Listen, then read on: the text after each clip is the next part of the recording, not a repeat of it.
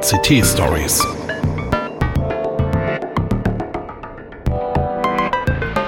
Pechschwarze Technikmomente.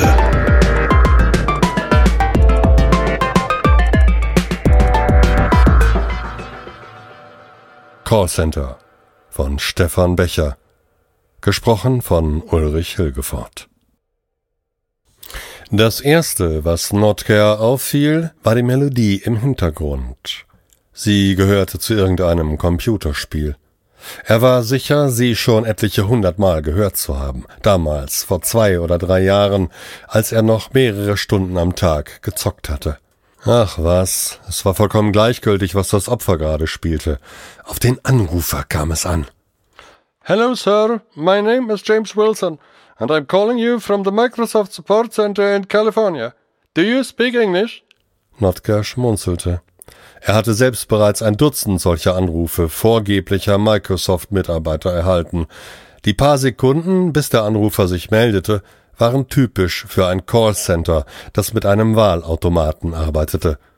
Allerdings sprach der Anrufer diesmal nicht mit indischem Akzent, er klang eher spanisch. Vielleicht stimmte die angezeigte Ländervorwahl 001 und der Anruf kam tatsächlich aus den USA. Schließlich gab es dort zahlreiche sogenannte Hispanics. Yes, a little bit. Die Antwort des Angerufenen zeigte eindeutig einen deutschen Akzent. Die Melodie verstummte. We found out that your computer has been infected by a very dangerous virus. If you turn on your computer now, I will show you and lead you through the necessary steps to make it safe again. So, so. Ein gefährlicher Virus befindet sich auf dem Rechner. Und Microsoft will dem Spieler helfen, den Eindringling loszuwerden? Gab es wirklich noch Leute, die auf sowas hereinfielen? Jetzt erkannte Notker auch den Akzent des Anrufers. Er hatte einmal versucht, mit einer Kommilitonin anzubandeln, die aus Portugal stammte. Ihretwegen hatte er sogar an einem Sprachkurs der Volkshochschule teilgenommen. My computer is up and running. Are you sure it has caught a virus? Der Spieler war schwer zu verstehen. Entweder sprach er extrem leise oder er hielt den Telefonhörer falsch. Your computer is sending lots of strange messages to us. I'll show you. Please press the Windows key together with the R key now. Der Hintergrund war von Gemurmel angefüllt, aber es waren noch andere Geräusche zu hören, entfernter Motorenlärm, dazwischen immer wieder Hupen in allen Variationen. Wahrscheinlich stand im Callcenter ein Fenster offen. What did you say? Which keys shall I press? Notker juckte es in den Fingern, die Lautstärke aufzudrehen, doch gerade davor hatte ihn sein Auftraggeber gewarnt. Please press the Windows key together with the R key. Die Bemühungen des Anrufers, artikuliert zu sprechen, ließen seinen portugiesischen Akzent jetzt umso deutlicher hervortreten. Obwohl Notker ahnte, was geschehen würde, zuckte er doch zusammen, als das brüllende Fiepen plötzlich erklang. Im ersten Augenblick fürchtete er, der Pfeifton würde die Lautsprechermembranen zerreißen. Hoffentlich nahm seine Nachbarin, Frau Holzapfel, das nicht zum Anlass, sich wieder einmal beim Vermieter über ihn zu beschweren. You, you motherfucker! übertonte der Anrufer die Trillerpfeife. Es folgte ein Wortschwall, der sich vermutlich aus portugiesischen Schimpfwörtern zusammensetzte. Mittendrin endete die Aufzeichnung. Notker war ratlos. Wie um alles in der Welt sollte er anhand dieses Telefongesprächs herausfinden, wer sich hinter dem Callcenter verbarg? Dass dessen Betreiber vom Ausland aus agierten, würde die Nachforschung nicht einfacher machen. Immerhin engte der Akzent des Anrufers das Spektrum der Standorte ein. Er ließ sich eine Weltkarte mit den Ländern anzeigen, in denen Portugiesisch gesprochen wurde. Da waren Portugal und Brasilien, außerdem eine Handvoll afrikanischer Länder, dann Macau und Osttimor in Asien. Portugal schied aus, denn angesichts des ungewöhnlich strengen Winters auf der iberischen Halbinsel käme dort wohl niemand auf die Idee, das Bürofenster zu öffnen. Von afrikanischen Callcentern, die europäischen Computernutzern die Installation einer Schadsoftware aufschwatzen wollten, hatte er noch nie gehört. Der Zeitpunkt des Anrufs gegen 6 Uhr abends in Mitteleuropa, sprach gegen einen ostasiatischen Standort. Denn selbst in einer Megametropole würden dort nach Mitternacht kaum derartige Hubkonzerte veranstaltet werden. Notker tippte auf Brasilien. Sollte er versuchen, die Schimpfwörter am Ende der Aufzeichnung zu analysieren? Wenn er Glück hatte, war eines darunter, das nur in einer bestimmten Region gebräuchlich war. Allein mit dem Ergebnis, das Callcenter befindet sich vermutlich in Brasilien, würde er das Honorar jedenfalls noch nicht einheimsen können. Er entschloss sich, zunächst das zweite Telefongespräch auszuwerten, dessen Aufzeichnung ihm der Auftraggeber übermittelt hatte. Die Anruferin benutzte die gleichen Formulierungen wie ihr Kollege, um sich das Vertrauen ihres Opfers zu erschleichen. Auch ihr Akzent klang unverkennbar portugiesisch. Das Opfer hingegen, der Stimme nach ein älterer Mann, suchte ständig nach Vokabeln, bemühte sich aber mit Erfolg um ein vorbildliches Oxford-Englisch. Wieder gab es Verkehrslärm, diesmal vermischt mit dem Prasseln von Regentropfen auf einer Fensterbank. Notker tat es weh, mit anzuhören, wie das Opfer Schritt für Schritt in die Falle tappte. Der Mann ließ sich das Eventlog seines Rechners erklären, war überrascht über die vielen bedrohlich klingenden Meldungen und lud schließlich ohne zu zögern den sogenannten Cleaner herunter. Während die Anruferin ihm erklärte, wie er das Programm mit Administratorrechten starten musste, begannen im Hintergrund Kirchenglocken zu läuten. One moment, please, bat die Anruferin, nachdem sie eine Rückfrage zum zweiten Mal nicht verstanden hatte. Sekunden später verschwand das Geläut zusammen mit den anderen Hintergrundgeräuschen. You are still there? Yes, I am. Okay, you now have to click the button labeled Yes in order to. Notger stoppte die Wiedergabe. Das Abendgeläut von Kirchenglocken fiel normalerweise in die Zeit zwischen 17 und 19 Uhr. Da der Anruf dem Zeitstempel zufolge um 19.55 Uhr mitteleuropäischer Zeit angenommen worden war, kamen nur Länder in den Zeitzonen UTC bis UTC-2 in Betracht. Portugiesisch gesprochen wurde in diesen Zeitzonen außer in Portugal und auf den zugehörigen Atlantikinseln nur in Guinea-Bissau und auf den Kapverden. Brasilien lag zu weit westlich. Um sicher zu gehen, rief er den Wikipedia-Artikel über Brasilien auf. In einigen Bundesstaaten des Südens und Südostens gab es eine Sommerzeit, in der UTC-2 galt. Leider waren ausgerechnet diese Bundesstaaten vergleichsweise dicht besiedelt. Allein in Sao Paulo und Rio de Janeiro musste es hunderte von Kirchen geben. Vielleicht ließ sich die Region anhand der Niederschläge eingrenzen. Aus den Wetterarchiven erfuhr er, dass es zur Zeit des ersten Gesprächs im gesamten Süden und Südosten Brasiliens trocken gewesen war. Während des zweiten Gesprächs hatte es nur im äußersten Süden geregnet. Hier gab es zahlreiche Großstädte, darunter die Metropole Porto Alegre. Die Liste der Kirchen von Porto Alegre, deren Glocken um 17 Uhr Ortszeit läuteten, war überschaubar. Es gab sogar eine Webseite, die Audiodateien mit den Geläuten aller Kirchen der Stadt bereitstellte. Dummerweise klang keines der Geläute so wie jenes, das auf der Aufzeichnung des zweiten Telefongesprächs zu hören war. Befand sich das Callcenter doch in einer anderen Stadt? Notker mochte nicht daran glauben, denn er hatte sich inzwischen ganz auf Porto Alegre eingeschossen. Immerhin gab es eine Kirche, die Iglesia Nossa Senora de Consolación, deren Geläut dem auf dem Telefonmitschnitt ähnlich war. Das Geläut der Iglesia de Sant'Antonio deckte sich indes nur in den ersten zwei Glockenschlägen mit denen der Aufzeichnung. Er suchte die beiden Kirchen auf einem Stadtplan. Sie standen nur knapp anderthalb Kilometer voneinander entfernt, auf zwei Plätzen, die durch die Avenida Bartolomeo Perestrello direkt miteinander verbunden waren. Das bedeutete, die Geläute überlappten sich und schufen einen neuen Klang. Mit dem Audioeditor gelang es ihm, die Glockengeläute so zu mischen, dass das Resultat wie auf dem Telefonmitschnitt klang. Das Callcenter lag offenbar zwischen beiden Kirchen, etwas näher an der einen als an der anderen. Notker bearbeitete seinen Audionmix, bis er überzeugt war, keine Verbesserung in der Übereinstimmung mehr erzielen zu können.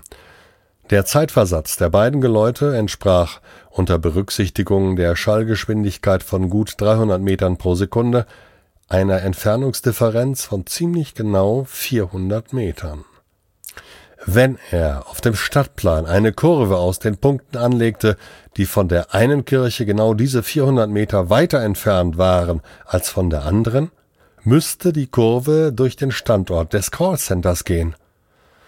Das Ergebnis ernüchterte ihn. Die Kurve ging auf der einen Straßenseite mitten durch einen Park. Auf der anderen Seite lag der weitläufige Gebäudekomplex eines Krankenhauses. Er überprüfte seine Berechnungen, konnte aber keinen Fehler feststellen. Allerdings hatte er vorausgesetzt, dass die Geläute exakt zum gleichen Zeitpunkt einsetzten. Dabei würde eine Differenz von nur einer Zehntelsekunde seine Kurve bereits um 17 Meter verschieben. Die Frage war also, wie genau die Uhren der beiden Kirchen gingen.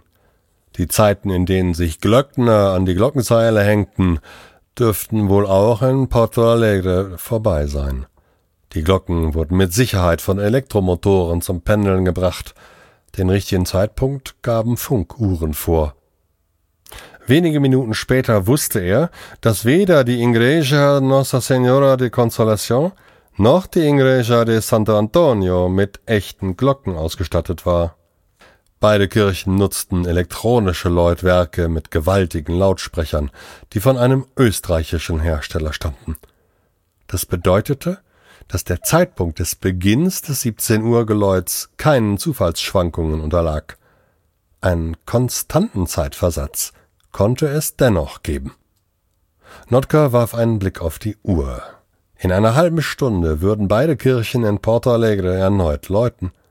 Auf der Avenida Bartolomeo Perestrello, genau in der Mitte zwischen den beiden Kirchen, befand sich die Pizzeria Genova. Er versuchte sich zu erinnern, wie man auf Portugiesisch einen Tisch reservierte. Damals, in der Volkshochschule, hatten sie das einmal geübt. Um 19.59 Uhr wählte er die Nummer des Restaurants und startete den Telefonmitschnitt. Oui. meldete sich typisch knapp ein Kellner. Im Hintergrund waren Gemurmel und Geschirrklappern zu hören, aber kein Verkehrslärm. Oui, mio nome è Schmitz. Eo gostaria e reservare una messa. Notka spürte, wie ihm schon jetzt Schweißtropfen die Stirn herunterliefen. Der von ihm gewählte Name war in Brasilien durchaus geläufig und würde zudem seinen deutschen Akzent erklären. Quantas pessoas? Eine Autohupe bewies, dass mindestens ein Fenster geöffnet war. Sehr gut. Quatre pessoas. Vier Personen. Auf Gegenfragen hatte Notka sich vorbereitet, soweit ihm das in der kurzen Zeit möglich gewesen war. A que horas? Nove horas, amaña notte. Morgen Abend um neun Uhr. Amaña estamos ferrados, señor. Morgen sind wir. Verdammte, was hieß denn Ferrados? Es konnte sich nur noch um Sekunden handeln, bis die Kirchenglocken. Endlich. Das Geläut der Igreja Nossa Senora de Consolación setzte als erstes ein. Das der Igreja de Santo Antonio folgte unmittelbar darauf. Senor Schmitz. Notka legte auf. Gewiss, es war unhöflich, aber sein portugiesischer Wortschatz war nun leider erschöpft. Er hatte bekommen, was er brauchte. Nachdem er den Zeitversatz der Geläute bestimmt und erneut gerechnet hatte, legte er eine korrigierte Kurve über den Stadtplan von Porto Alegre. Sie durchzog denselben Park wie die alte, wenn auch in einem anderen Abschnitt. Anstelle des Krankenhauses berührte die Kurve nun aber ein benachbartes Hochhaus, in dem laut dem im Netz verfügbaren Lageplan über hundert Firmen Räume gemietet hatten, darunter Anwälte, Ärzte und eine Bank. Er begann, die Mieter von unten nach oben durchzugehen. Bereits im dritten Stock stieß er auf ein Callcenter, das sich angeblich mit Relacues Publicas, Öffentlichkeitsarbeit und PR befasste. Nun ja, so konnte man das Geschäftsmodell natürlich auch nennen. Doch dann stellte sich heraus, dass das Callcenter zu einem Versicherungskonzern gehörte. Dass die ein Nebengeschäft mit Cyberkriminalität betrieben, war eher unwahrscheinlich. Im fünften Stock gab es ein zweites Callcenter, zwei weitere folgten im zehnten Stock. Im obersten Stockwerk angekommen, hatte Notker eine Liste mit insgesamt acht Callcentern vor sich liegen. Zwei davon, das der Versicherungsgesellschaft und das der Bank, schloss er aus. Die übrigen sechs lagen zwar unterschiedlich weit vom Berührungspunkt mit der Kurve entfernt, doch deren genaue Lage konnte ohne weiteres um zehn oder gar zwanzig Meter variieren. Zu viel, um ein Callcenter eindeutig identifizieren zu können. Damit hatte er sein Honorar also immer noch nicht verdient. Der Auftraggeber hatte betont, dass er den Namen und die Adresse des Callcenters liefern müsse. Natürlich könnte er die sechs Verdächtigen nacheinander anrufen. Mit etwas Glück würde sich der Anrufer aus dem ersten oder die Anruferin aus dem zweiten Telefongespräch melden. Nein, die beiden würden keine Anrufe entgegennehmen. Ihre Aufgabe bestand ausschließlich darin, potenzielle Opfer anzurufen. Eine andere Idee drängte sich auf. Wenn sie selbst bei Regenwetter das Fenster öffneten, gab es keinen Grund, warum sie das zu dieser Tageszeit nicht immer tun sollten. Es dauerte keine fünf Minuten, bis Notka eine Webcam gefunden hatte, die im Weitwinkel über den Park hinweg das Krankenhaus sowie am Rand einen Teil des Hochhauses zeigte. Jedes zweite Fenster war geöffnet. Obwohl auf dem niedrig aufgelösten Kamerabild kaum Details zu erkennen waren, fertigte Notka einen Screenshot an. In diesem Augenblick klingelte das Telefon. Die angezeigte Nummer hatte eine US-amerikanische Vorwahl. Hallo, meldete sich Notka. Good evening, sir. My name is Bill Davis. I'm calling you from the Microsoft Technical Support Center in Los Angeles. Do you speak English? Eine auffallend tiefe Stimme mit portugiesischem Akzent vor dem Hintergrund vielstimmigen Geplappers und der bekannten Verkehrsgeräusche. Notka hielt den Atem an. War dieser glückliche Zufall der Lohn für seine aufwendigen Nachforschungen? Nicht unbedingt. Es war denkbar, dass das Callcenter eine Kundenliste abarbeitete, die einem Hersteller von Computerspielen gestohlen worden war. Auf dieser Liste stand auch das Opfer, das sich mit einer Trillerpfeife zur Wehr gesetzt hatte. Fieberhaft überlegte er, wie er dem Anrufer die Informationen entlocken konnte, die ihm noch fehlten, um dessen Standort zu ermitteln. Sir? Uh, yes, uh, stammelte Notka. I can hardly understand you. There seems to be quite a lot of traffic noise at your end of the line. No problem, sir. Please hold the line. I'll close the window. Notker starrte auf das Bild der Webcam. Wie oft wurden die Aufnahmen aktualisiert? Alle 30 Sekunden? Uh, this is again Bill Davis from Microsoft Technical Support Center in Los Angeles. I'm sorry to inform you that your computer has been infected by a dangerous virus. I will lead you through the steps in order to make it safe again. Is it that warm in Los Angeles so that you have to keep the window open? Or is the sun shining into your office? Auf dem Bild der Webcam wurde nur die obere Hälfte des Hochhauses von der Abendsonne angestrahlt. We got trouble with the air condition, but never mind. Would you please turn on your computer now? Das hatte leider nicht geklappt. Dafür wechselte das Bild der Webcam. Ohne nachzudenken erstellte Notka einen zweiten Screenshot. Doch er hatte bereits gesehen, was sich geändert hatte. Ein einzelnes Fenster im fünften Stock des Hochhauses, das zuvor offen gestanden hatte, war nun geschlossen. I'm sorry, I'm using a Linux system behauptete Notka und legte auf.